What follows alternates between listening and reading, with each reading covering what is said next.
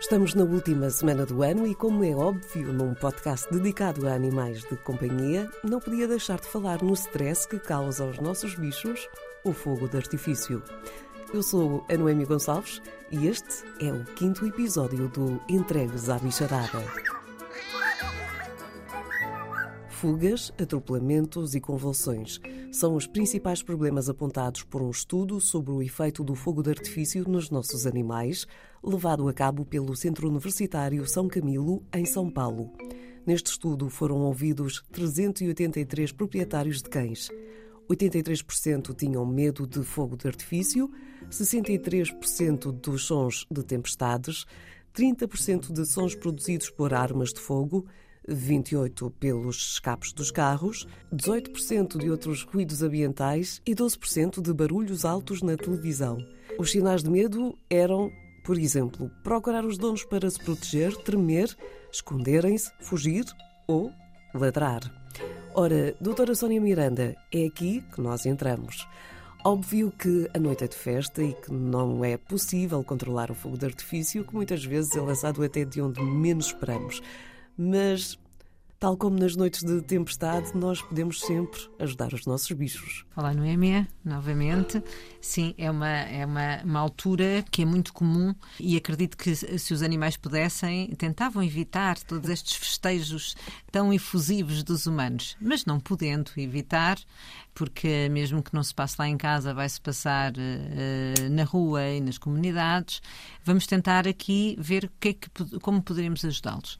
Um dos fatores principais é eles sentirem que têm uma proteção superior. Ou seja, se soubermos que naquela noite a probabilidade é grande de haver grandes festejos, era importantíssimo prepararmos uma zona em que eles estivessem protegidos. Uma zona, obviamente, ou o quarto onde eles estão mais eh, confortáveis, com uma cama, com um cobertor. Com... É, é extremamente importante que haja essa proteção superior.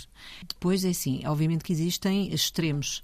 Há, há animais em que é necessário mesmo haver uma consulta prévia ao veterinário e tentar perceber se existe medicação e existe medicação que não tem que ser sedativos mesmo, mas que pode deixar o animal mais tranquilo para passar aquela noite.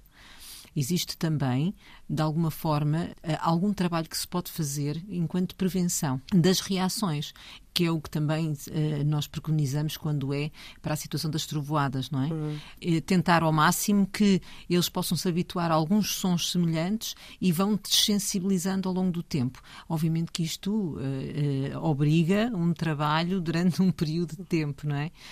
e tentar perceber se é possível a presença de alguém que consiga acalmá-los durante esses períodos. São períodos em que eles vão começar, uns manifestam de uma forma mais efusiva do que os outros, mas a, a, as manifestações são sempre de alguns tremores, do tentar se esconder sempre debaixo de uma mesa, de, de, é, é, sempre com o sentido de ter uma proteção por cima, de, por cima deles. Ah, eles têm sempre esta, esta, esta tendência. Ficam estes conselhos. Doutora Sónia, muito obrigada e bom ano. Já agora não se esqueça, para evitar fugas ou acidentes, confirme se as janelas e as portas estão bem fechadas. Não esqueça que os seus bichos, na passagem de ano, muitas vezes entram em stress. E se esta é uma época de renovação para muitos, há momentos na vida em que há alterações de monta e em que a entrada de pequenos gigantes nas nossas vidas pode mudar tudo. Deixe-me dizer que eu tenho, eu hoje tenho 72 anos e tenho boxers desde os meus 14. Sempre tive boxers. Nunca tive outras raças. Sou um apaixonado.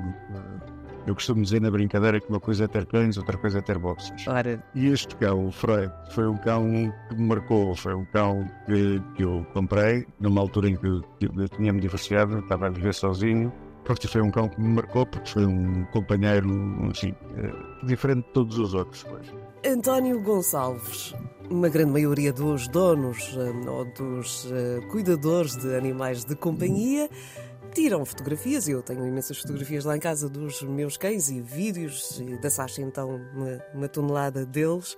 Tenho uma moldura com as patinhas dela e as nossas mãos de impressora. Mas o António foi muito mais longe nisto de guardar memórias de cães. o António escreveu um, é um livro. Aqui neste, neste O Dono Já Vem, o António faz aquilo que eu, por exemplo, também adorava fazer, uh, mais ainda com a Sasha, porque eles são muito expressivos, que é imaginar aquilo que eles estão a pensar.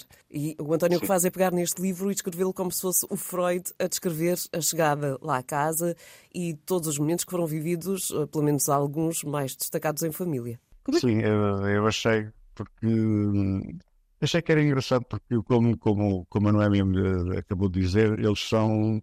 É, de, é, é uma de, de, das características que eu, que eu acho fantástico na raça, é precisamente a, a, expressão deles. Eles são uns cães extremamente expressivos. Falam com a expressão dos olhos, da, da, da cabeça, enfim, do corpo. Digamos que só lhes falta falar, não é? Portanto, foi isso que eu fiz, foi pôr o Freud a falar, não é? Este livro foi imaginado ou pensado quando? Entretanto, o Freud já está a aguardar o dono num outro, num outro patamar, não é? No outro, sim, já, já, já, já, já tinha partido nessa altura. Este livro foi começado a escrever, pensado e começado a escrever, estava eu de férias nos Açores, em Santa Maria. E foi não vim da, da, da praia, praticamente não tem praia, mas pronto, vim da, da suposta praia e cheguei a casa, não, não tinha nada a fazer, peguei num papel e comecei e comecei a escrever. Comecei primeiro a escrever à mão, depois é que passei para o computador e comecei, então continuei. Ainda em vida do foi, Freud ou ele já, já tinha morrido? Já tinha morrido. Já tinha morrido. Este livro foi publicado em 2009 e o Freud já morrido há, não sei, já há uns 3 ou 4 anos. O António começou por dizer que, que, que é um apaixonado por boxers, mas este Freud teve um, um lugar muito especial. Porquê? porque surgiu, surgiu na minha vida, como lhe disse há bocado, surgiu na minha vida numa altura em que eu fiquei sozinho, portanto, me divorciei e fiquei sozinho, e o Freud passou a ser, passou a ser a minha companhia, digamos, diária. E depois foi um cão que evoluiu. Não, eu nunca, não, nunca treinei cães, enfim, ensinava-lhes o, o trivial, o, a gente faz sempre que ele dá a pata e o deita, e... mas foi um cão que ele, digamos que era um autodidata, foi um cão que foi descobrindo coisas. Eh, uma das coisas que eu descrevo no livro, e que é rigorosamente verdade, eu tinha uma lareira em casa eh, e à frente da lareira tinha um tapete assim um bocado de puro demais para, para estar à frente de uma lareira. E saí para ir jantar e deixei a lareira ligada. Quando cheguei, vi que abri a porta e uma fumada imensa a sair dentro de casa e vi o cão a, a cochear, a cochear com as patas queimadas, porque tinha saltado brasas ou da, lareira para o tapete e ele apagou-os. Nunca, nunca, nunca, nunca o ensinei a fazer uma coisa dessas, nem, nem, nem a ensinei com o perigo do fogo. Nem, terão com enfim, só faltava falar mesmo. Fiquei curiosa ao ler o seu livro. António chegou a levar o Freud mais alguma vez ao trabalho? depois daquela experiência uh... em que foi um desassossego, claro, percebeu-se pela, pela descrição do Freud, hum. ninguém o largava, ninguém o deixava, mas depois de repente toda a gente precisava trabalhar e o Freud não estava, não estava a gostar nada daquela história. Não, depois não o voltei a levar, eh, passou a ficar, eh, passou a ficar em casa. Depois também de uma tentativa, enfim, correu bastante mal, ia-me destruir na cozinha toda, porque eu deixei fechado. Eu experimentei deixá-lo fechado na cozinha porque era o sítio, enfim, que eu achei que era mais fácil de lavar ou de limpar, no caso de, haver algum azar. E quando cheguei, tinha a cozinha virada do avesso, ele foi buscar coisas que estavam em cima de armários, sei lá, pintou a mano. E depois, não sei, foi um, um, um, uma, uma luz que se me fez, foi deixar a casa toda à disposição para ele. Nunca, nunca, nunca não tocou rigorosamente mais nada. Eu, eu, eu morava na altura ainda em Cascavelos é, e quando o tempo estava bom, primavera, isso, eh, chegava à casa do, do, trabalho e pegava nele, íamos muitas vezes à praia e aos fins de semana eh, eu frequentava o centro hípico, que é outra das minhas paixões, é, hum. é montar a cavalo. O Fred ia comigo para o centro hípico e se eu saísse para, para a rua, a cavalo, e passear, o Fred ia sempre comigo, sempre a acompanhar o, o passeio. Portanto, são todas essas coisas, enfim, me deixaram uma saudade imensa do, daquele cão. Esta, esta questão de, de, de, levarmos animais para casa, no caso do António, foi através de uma loja de animais que encontrou o seu Freud. Uh, mas ainda assim o Freud não estava sozinho. Mas o Freud, de alguma forma, tinha ali características uh, que fizeram com que o António, uh, entre as várias crias, voltasse a ele. Foi o seu primeiro olhar e foi a ele que voltou para levá-lo para casa. O que é que chamou a atenção ou foi mesmo o Freud que o escolheu? Eu acho que foi Freud que me escolheu. Estavam, estavam naquelas jaulas que, que, que, as lojas de animais têm, estavam três boxes lá dentro. foi num fim de semana. Eu tinha ido buscar, como lhe disse, estava, estava, estava divorciado. Foi um fim de semana em que fui buscar a minha filha, que era pequenina, na altura ela tinha, uh, não sei, seis anos uh, por aí.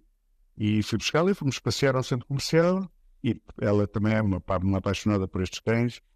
E vimos aquele dia, ela disse, oh pai, que lindos, não sei o quê. E eu, eu perguntei à senhora se podia ver, se podia ver os cães. Ela disse, ah, estás à vontade, não sei o quê. E eu abri a, a portinhola do, da, da gaiola e o Freud foi o primeiro que veio-me logo lamber as mãos. Pronto, eu disse, és tu mesmo. No... Eu lembro-me que na altura ainda não havia cartões de crédito, ou pelo menos não tinha. Isso é que não trazia nem cheques, nem dinheiro, nem nada. Eu disse à senhora, olha, por amor de Deus, não vende este cão, guarde-o e esqueço. É só o tempo de eu ir a casa buscar dinheiro e, já, e venho já. Uh, o Freud é que era tigrado. E o Freud, o Freud uh, chegou a ter que peso? 32 quilos, 32, 33 quilos, acho que foi o, o, máximo que ele atingiu. Mas era um cão muito atleta, era um, era um, era um verdadeiro atleta. E saltam imenso e são ótimos aspiradores Ui. de comida também. Sim, também, de tudo. é verdade. Estar a, estar a pôr a, a louça na máquina e eles fazem a pré-lavagem logo. Há sempre cães que nos marcam mais do que outros. A pergunta é, António, depois do Freud, houve mais cães? Houve, neste momento já, já houve vários. Neste momento tenho duas cadelas, duas boxers, para variar. a Borga e a Cuca. A Borga que está com 8 anos e a Cuca que tem 4. Pronto, e continuo na cena dos boxers, claro. Que é uma animação. Uma casa com queijo diz sobre uma animação extra, mas uma casa com dois boxers. É, e, mas ao mesmo tempo, uh, e é mais uma das coisas que eu gosto no boxer, que o boxer tem tanto de doido, uh, de brincalhão e etc., como tem de meio. Quando se dá para a ternura também é deixá-los também. Sim. Derretem-se derretem em mimo. É? E são, uh, são fantásticos com as crianças, tenho netos e eles são. Pronto, os miúdos podem-nos fazer tudo, puxar o rabo, puxar as orelhas, puxar as bochechas. Eles o que querem é brincadeira. Né? Quanto mais brincadeira, mais confusão houver, melhor, melhor para eles. António, muito é. obrigada por este seu testemunho. Eh, perguntar-lhe apenas se alguém quiser espreitar o livro, se há alguma forma de o fazer.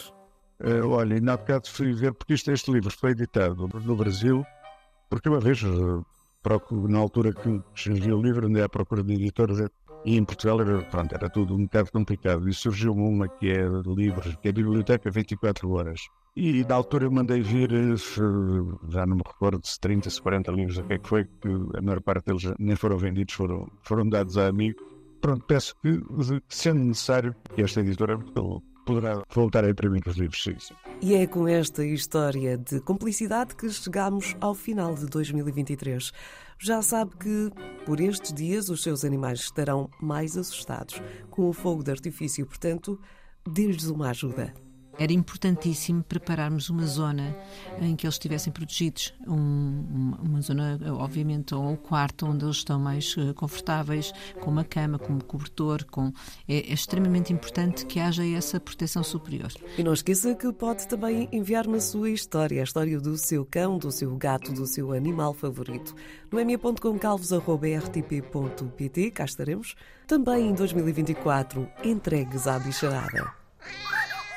Bom ano.